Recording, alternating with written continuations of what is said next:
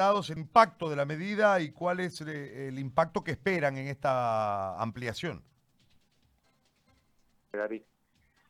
Bueno, este, gracias a Dios, después de 13 días de que ya vamos en encapsulamiento, una medida fuerte, una medida extrema, es difícil para nuestra gente, pero que la hemos asumido con mucha conciencia y mucha disciplina y los resultados, mire, se están dando. Primeramente de que los anteriores días estaban en cuatro o en siete niveles de, de afectados nuevos por día. El día de ayer ha sido cero. Este, esperemos de que podamos mantener eso. y eso nos, no nos da la, la esperanza de que podamos nosotros este, controlar lo que es la propagación de la enfermedad. Entonces, por eso el día de ayer que tuvimos una reunión del COEM en la cual se ha visto que haya este la ampliación de esta medida. Esto bajo bajo una un criterio netamente técnico.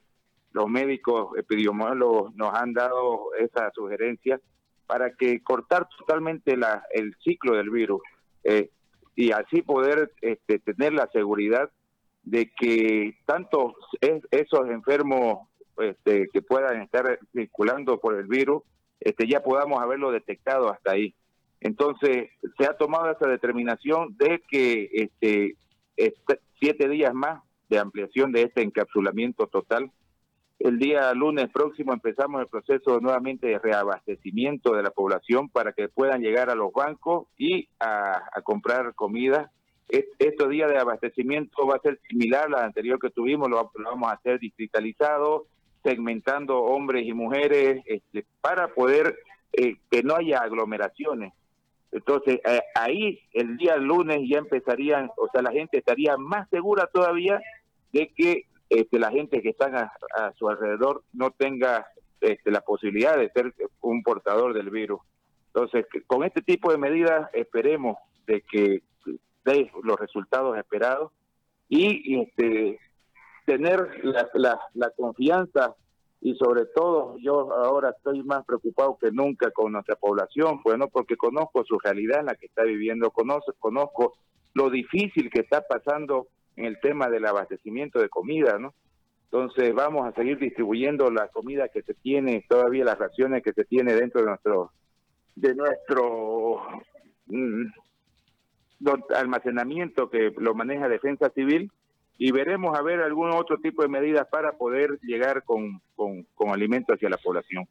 Ahora, alcalde, le hago una consulta porque me llama la atención algo. Nosotros hemos eh, estado controlados por las terminaciones de los carnés en muy poco tiempo, es decir, solo cinco horas de atención y creo que hay una aglomeración de gente que no, en el caso cruceño, que no nos permite este, que la medida de la cuarentena tenga un impacto de verdad y podamos cortar el eslabón de contagio, que me parece que ya no lo vamos a poder hacer. Le traslado esta consulta desde este, desde este análisis para preguntarle cómo le ha funcionado el tema de hombre, mujer y una media jornada para las mujeres, media jornada para los hombres. ¿Cómo le ha en el control, digo, para, para eh, precisamente lograr lo que usted dice? Justamente nosotros acá teníamos a un, un coronel que era que nos decía, a ver, veámoslo los carnets, que los, los cinco, que entren en la mañana los cinco dígitos y entren en la tarde otros cinco dígitos. Imagínense estar controlando una carnet por carnet. Entonces ahí es donde surge la idea de que hagamos este, hombre, hombre en la mañana y mujer por la tarde, aunque después lo cambió el consejo. Pero espectacular, es mucho más fácil de controlar, es mucho mejor para, para, para muchas cosas y bueno, pues eh, la segmentación es, es, es más fácil, pues, ¿no? Entonces, eh, de esa manera se va viendo que haya menos cantidad de personas que la que uno pueda estar manejando. Peor todavía como con lo que hemos hecho de la distritalización de la salida ya este, o sea por distrito hacemos la barricada en los distritos para que hacemos un control con todo el personal incluso personal de limpieza la alcaldía personal de barrido de calles personal de todo nuestro personal más los militares más todo hacemos un acordonamiento de ese distrito y hacemos para que lleguen hacia las entidades bancarias entonces solamente salen los de ese distrito Entonces eso no ha funcionado bastante bien. Ya hay sus errores siempre, hay, ya hay, lo peor que para nosotros fue la coordinación con los bancos, porque hubieron bancos que solamente abrieron hasta el mediodía, después los hombres quedaron al, al, al palo, pero este lo, lo, fuimos lo fuimos superando con una coordinación ya después con la ACE y los siguientes días fueron mejor. Muy bien. Alcalde, le agradezco.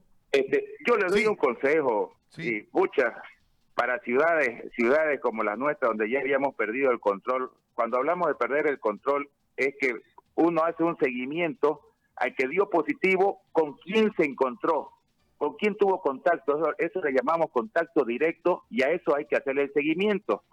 Ya, a ver cuál de esos aparece positivo. Cuando a uno le aparece un positivo donde no hubo, o sea, no sabes de dónde se vino la enfermedad, es ahí donde uno pierde el control. Entonces, por eso nosotros tomamos la determinación de esta medida dura. Pero le doy un consejo, donde ya está así, es olvidarse de, medidas blandas, porque este es una lenta agonía eso de que salgan un rato, que se abastezcan un rato. Yo ayer estuve por Santa Cruz, por ejemplo. No, pues hay un movimiento total, hay, hay un montón de, de cosas que no están funcionando como, como lo he visto yo aquí en mi ciudad. Entonces, si la cosa tiene que funcionar, tiene que ser mucho más drástico, mucho más enérgica lo, lo que es el tema de los contactos. Entonces creemos y esperemos de que esto nos pueda funcionar acá. El día de ayer que aparezca cero, cero contagio es mucha cosa, ojalá que hoy día mantenga ese nivel y así podemos ir viendo de que esto ha funcionado para poder replicar realmente lo otro. Para mí el tema de los carnets y el tema de, que salgan hasta mediodía, para una ciudad donde ya tiene infectación local, es una lenta agonía y es prolongarnos más eh, este, la epidemia. Le agradezco. Gracias, alcalde, por este contacto muy amable. Gracias. Hasta luego. Chao, un gusto. Ahí estaba el alcalde de Montero, Miguel Ángel Hurtado.